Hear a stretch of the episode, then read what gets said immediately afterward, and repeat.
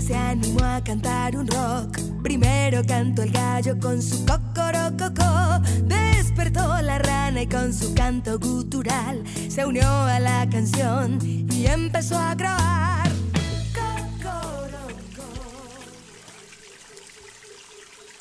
¡Ela, ela! Pero qué bonito lugar. Te lo dije, Tizoc, pero no me querías creer. Ay, calacas, y aquí adentro de la cueva sí que está fresco. Ay, sí, aquí podremos esperar a que Stromboli y el Cuetlas lleguen. ¿De veras y dónde están? Pues venían atrás de nosotros. Ay, calacas, deja, déjame, voy a asomar. Eh, ¡Stromboli! ¡Cuetlas! ¿Qué? Mejor ayúdanos en vez de estarnos gritando. Hmm, ¡Ayuda, Tizoc! ¡Ay, calacas! Bueno, voy a ayudarlos. Pero, ¿para qué trajiste todo esto? Porque aquí en la selva siempre hace falta una manzana gusanada, tu restaurante favorito. Además, ves que ella eh, siempre pide su omelette de huevos de codorniz. Ya te escuché, Cuetlas. Eh, bueno, sí tengo un poco de hambre, pero solamente te dije que trajeras lo necesario para esta caminata, no que te trajeras toda la manzana gusanada. ¡Ah, tu restaurante favorito! Hmm, Cuetlas, apúrate, esto está pesado. Ay, sí, Cuetlas, ya vamos a la sombra. Bueno, bueno, ya muévale para acá, a la derecha, ajá, ahora a la izquierda, a la izquierda muy bien, muy bien. Uy, oye, ¿y si le pedimos ayuda a ese compadre que está por allá? Eh, pero se ve un poco ocupado. Hoy yo creo que siempre, eh, bueno, ha de ser como de las personas que siempre están para ayudar. Eh, bueno, si nos acercamos un poco y le preguntamos si nos puede ayudar. A ver, ve tú, Tizoc. Ay, si me comí. No, corre. Ay, bueno. hola, buenos días. Hola. ¿Quién le habla? ¿Por dónde está? ¿Quién? Escucho una voz. ¿Quién está hablando? Estoy aquí abajo. ¡Hola! ¡Hola! ¿Eso eres tú? Sí. ¿Y tú qué haces aquí en...? Estás? Bien, Carlitos. ¿Tú qué haces aquí en la cueva? Yo no pensé encontrarte aquí, fíjate. Pues nosotros venimos a conocer la selva. ¿Con quién más vienes? Vengo con Ela, con Encuetlas y con Stromboli. Órale, pues yo también estoy aquí en la selva desde hace unos días porque estoy trabajando. Acuérdate que yo soy biólogo y trabajo en la selva. Bueno, no solo en la selva, en el bosque, en el desierto, pero justo ahora me tocó venir a trabajar aquí en la selva y a buscar algunos animalitos en las cuevas. Estaba yo metido en esta cueva tratando de encontrar unos murciélagos que seguramente ahorita han de estar dormidos por acá. ¡Ay, calacas! Oye, Carlitos, ¿nos puedes ayudar? Claro que sí. Eh, ven, ven, acompáñame. Ya traje ayuda. ¡Ay, qué bueno! Porque esto está bien pesado. Pero lo veo y no lo creo. Carlitos, ¿qué haces por aquí? Ela, qué gusto verte de nuevo. Pues estoy aquí buscando, estaba buscando murciélagos en la cueva, pero en realidad no era lo único que hacía. Estoy haciendo varias cosas aquí en la selva. Justo el día de ayer, en la tarde, encontré a uno de tus primos, a otro eloderma que caminaba por la selva. ¿En serio? Ay, ¿qué, ¿qué, primo habrá sido? Seguramente mi primo, mi primo. ¿Tu primo el roño? Ah, ay, ay, puede ser. Tiene tiempo que no lo veo.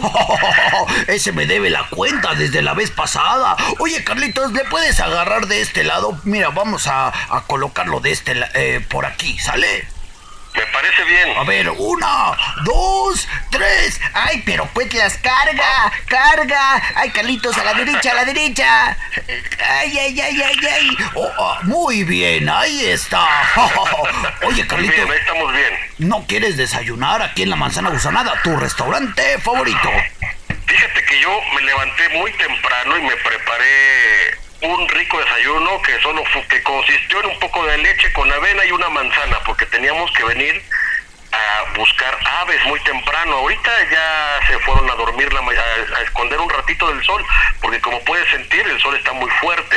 Ay, sí, eso sí, que tienes razón. Ay, pues aprovechando que estás aquí y que podemos tomar un descanso. Tomemos un té. Me parece, Me parece muy bien. bien.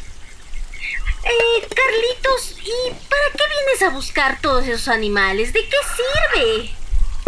Ay, qué buena pregunta, Ela. Pues mira, esto que estamos haciendo eh, es parte de un proyecto que tengo con algunos de mis estudiantes y colaboradores de otras universidades y mis estudiantes de la Universidad de Puebla, donde eh, lo que estamos tratando de hacer es aprender eh, la biodiversidad de esta región. Eh, ¿A qué me refiero con la biodiversidad? Con eh, cuántas especies y cuáles son las especies que viven en este lado de la selva del Pacífico mexicano. Entonces venimos y, y buscamos eh, la forma de registrar a todas las especies, desde algunas plantas, eh, aves, a los mamíferos, a los murciélagos, a todas las ranitas, a los reptiles, a los sapos.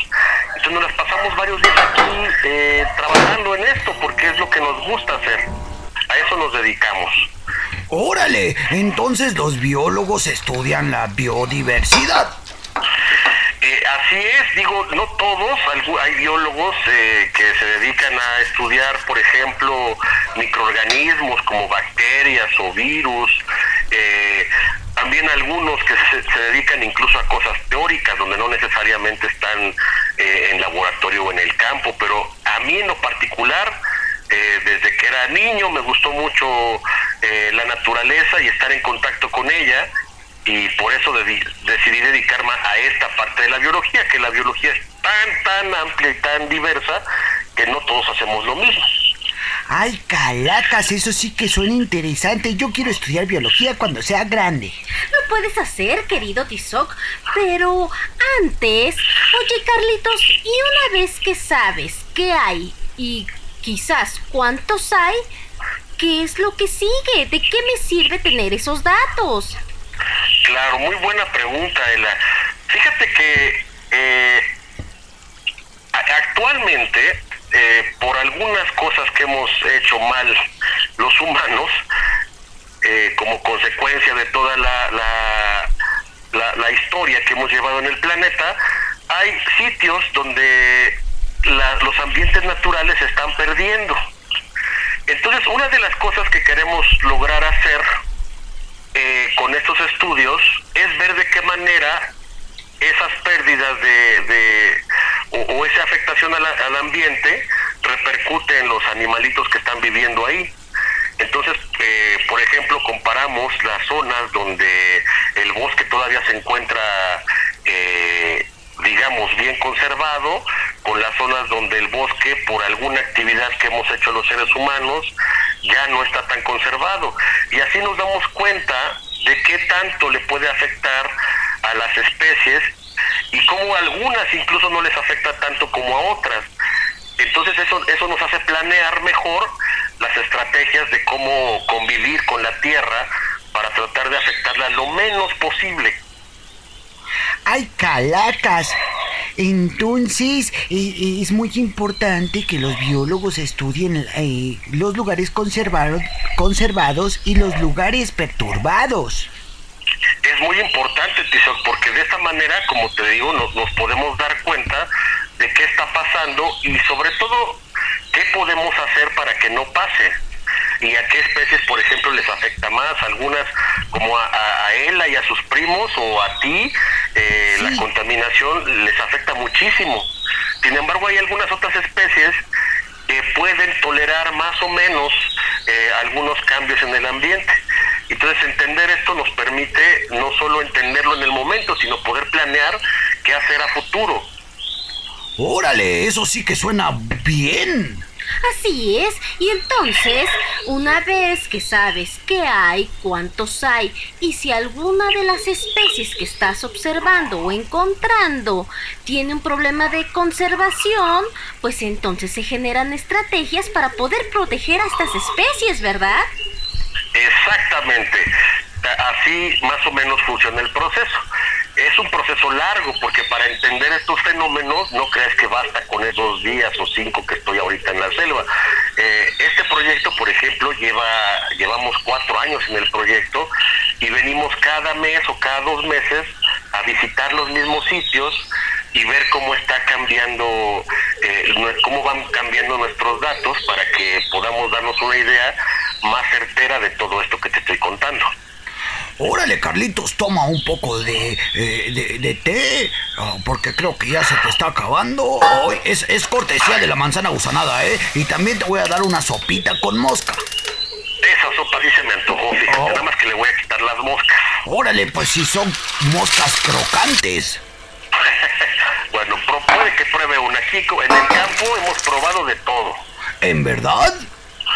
Sí, ¿tú crees? Porque hay, hay días que tenemos que estar todo el día en el campo y no podemos regresar al campamento. En el campamento nos, nos preparamos algo de comer, pero a veces no se puede, entonces nos llevamos comida al, campo, a veces unas latitas de atún, o, o incluso hemos llegado a comer algunos eh, eh, frutos del bosque y tratamos de, de, aprovechar el tiempo porque no tenemos todo el tiempo para estar en el campo.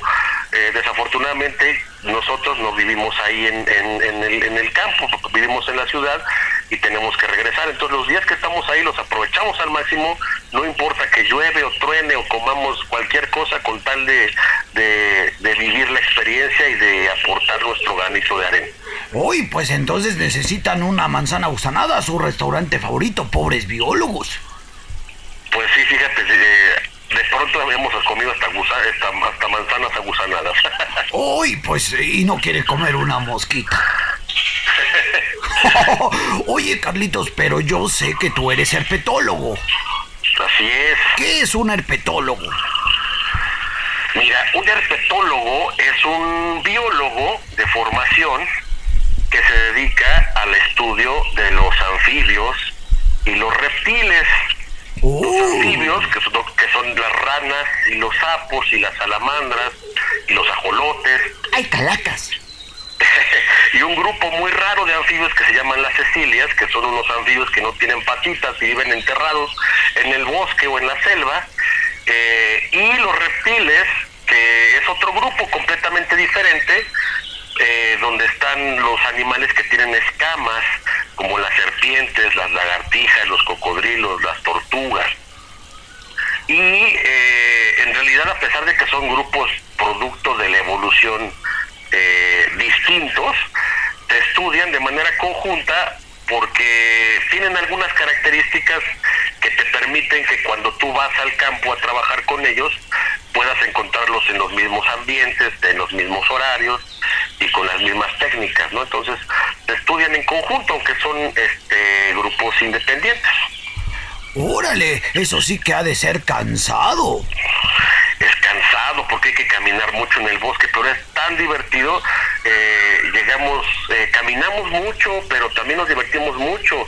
Eh, observar la naturaleza y estar en contacto con ella es una de las experiencias más gratas que creo que un ser humano puede tener y nosotros la disfrutamos constantemente. Oye, ¿y qué le dirías a los niños que escuchan tras las huellas de la naturaleza y que les encantan los anfibios y los reptiles? Les diría que estudien mucho porque para poder eh, eh, hacer una carrera como un biólogo, por ejemplo, o, o, cualquier cosa que ellos quieran hacer, tienen que ponerle mucho empeño a lo que a lo que hagan y estudiar mucho y dedicarse mucho y tratar de hacer las cosas más les gusta y, de esa manera hasta se les va a hacer divertido. Yo, por ejemplo, me sigo divirtiendo en lo que hago y ya soy un señor, pero eh, eh afortunadamente elegí un área que me divierte y que, y que a través de ella puedo vivir y aportar cosas al mundo, ¿no? Entonces yo les diría que, que, se, que dediquen mucho y que nunca, nunca, nunca pierdan la pasión y el gusto por lo que, por lo que ahora les gusta, ¿no? Hmm, yo tengo una pregunta. Dime, dime. ¿Tú has encontrado especies nuevas?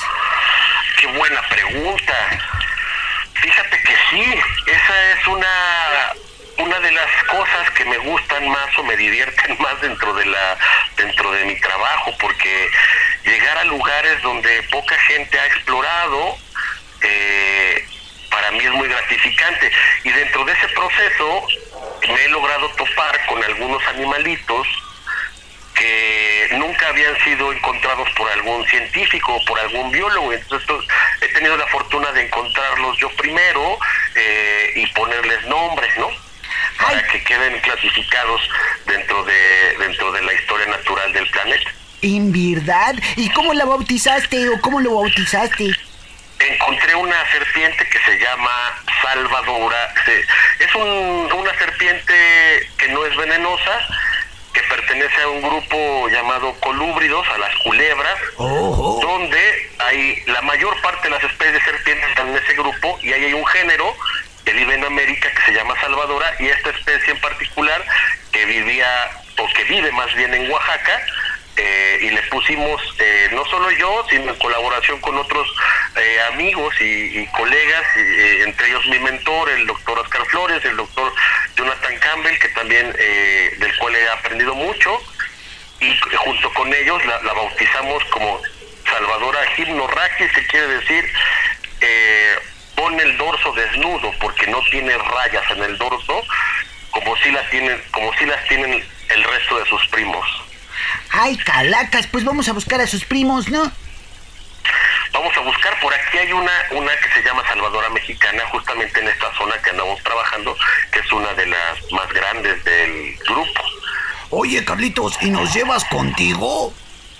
Claro que sí, vamos y por ahí vamos a revisar las fototrampas. Fíjese que estamos poniendo unas cámaras trampa también porque estamos eh, haciendo un proyecto con un con felinos ahora también aquí. Oye, excelente. Pues vamos, llevemos la manzana usarada. Vamos, Ela. Vamos, vamos. acompáñenme. Ay, Llévense agua porque hay que caminar mucho. Yo llevo el agua y llevo este ganchito. ¿Cómo se llama? Se llama gancho herpetológico. Yo lo quiero llevar. Con cuidado porque te puede aplastar, está más grande que tú. Mm, todo es más grande que Tizoc. ¡Vámonos! Sí, Vamos, vamos, vamos, vamos al- a la aventura, Carlitos. A la aventura. Detrás las huellas de la naturaleza, ¿reportaron? ¡El alaloderma! Tizoc el ajolote. Carlos, tienes que decir. Ay, perdón, yo ya me adelanté y los dejé ahí. Adiós, muchas gracias. Vamos a seguir la aventura por acá, pero cortamos la transmisión. ¡Oh, muy bien! Mm, Y Stromboli, la cianobacteria. Tras las huellas de la naturaleza, a la aventura con Carlitos. ¡Ay, calacas!